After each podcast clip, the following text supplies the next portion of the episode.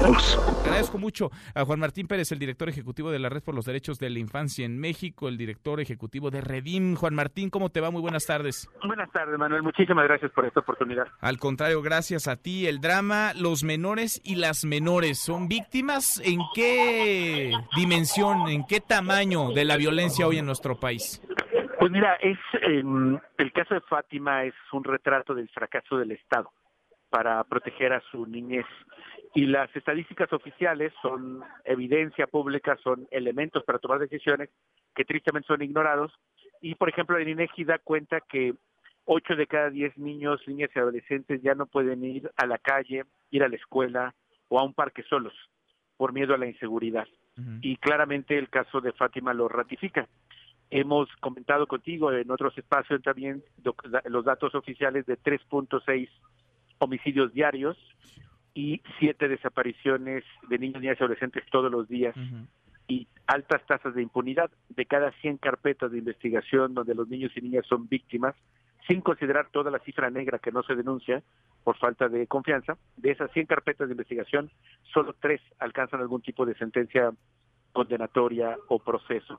Eh, claramente es un país peligroso para niños y niñas y que está llevando a que pues las familias tomen estas decisiones de encerrarlos, pero lamentablemente va en sentido contrario. No solamente les privan de libertad, sino que ya no los conocen sus comunidades, no tienen redes de protección y se vuelven paradójicamente más vulnerables al estar pues encerrados y expuestos mucho tiempo a pantalla. Y un país, eh, Juan Martín, donde las autoridades lo hemos conversado en otros momentos, en otras ocasiones, rara vez miran, voltean a observar a las niñas, a los niños. Ahora sí, pero porque la presión está, vaya, durísima, como hoy Express en las redes sociales, pero desde que comenzó el sexenio y desde antes, desde otros gobiernos y otros sexenios, rarísimo es que se tome como prioridad a las niñas, a las niños, a los niños y a los adolescentes.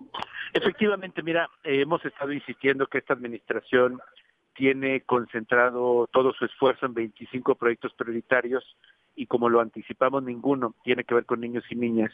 Y precisamente el 6 de enero estuvimos en Palacio y después con la secretaria de Gobernación insistiendo en la urgencia de construir un proyecto prioritario 26 que pueda construir una estrategia nacional que prevenga y frene la violencia armada contra niños y niñas, porque hace ya mucho tiempo son víctimas directas.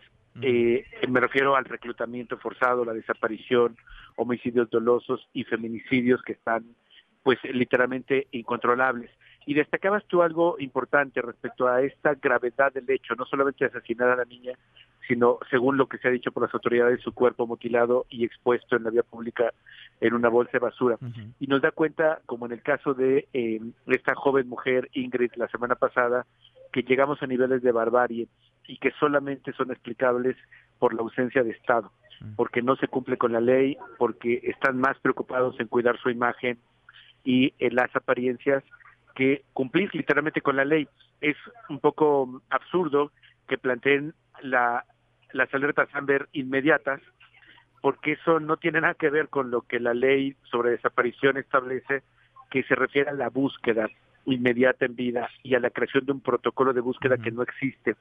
Ahora mismo están trastabillando sin poder explicar qué hicieron para buscar a la niña y como sabemos es la propia familia quien consiguió eh, con comerciantes de la zona muchas de las grabaciones han denunciado los obstáculos que tuvieron para poder eh, presentar eh, una denuncia y que se hicieran las investigaciones.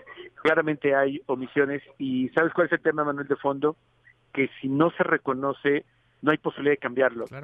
Y se tiene entonces la política de avestruz o la política de Palacio de crear un mundo eh, como el de José Alfredo Jiménez, un mundo raro donde todo el mundo es feliz y no tiene que ver con los indicadores de país, con la vida cotidiana que viven pues los habitantes de este mundo real, de este México eh, sangrante y doloroso, adolorido, y creo que es ahí donde tenemos todas y todos que, pues en tanto aparece el Estado, en tanto tenemos eh, acciones de, de, política pública, pues comenzar a cuidar todas y todos a los niños y niñas que son los que tristemente están pagando eh, estas malas decisiones. Sin duda, absolutamente la ausencia de Estado, un Estado estacionado en el lugar común que dice muy poco y hace mucho menos, un drama sobre otro, Juan Martín. Vamos a seguir platicando el tema, te agradezco como siempre.